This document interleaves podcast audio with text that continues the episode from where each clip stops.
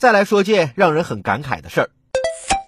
前几天，浙江省红十字会收到两封信和一段不久前录制的心跳声的音频。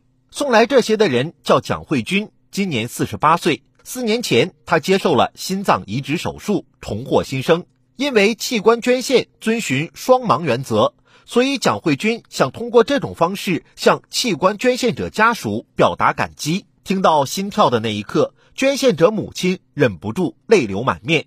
这位妈妈也想转告蒋慧君及其他受者，要好好生活，活出精彩。愿永怀感恩，努力坚强，这是对生命延续最好的方式。您的心跳声，这个世界还能继续听见。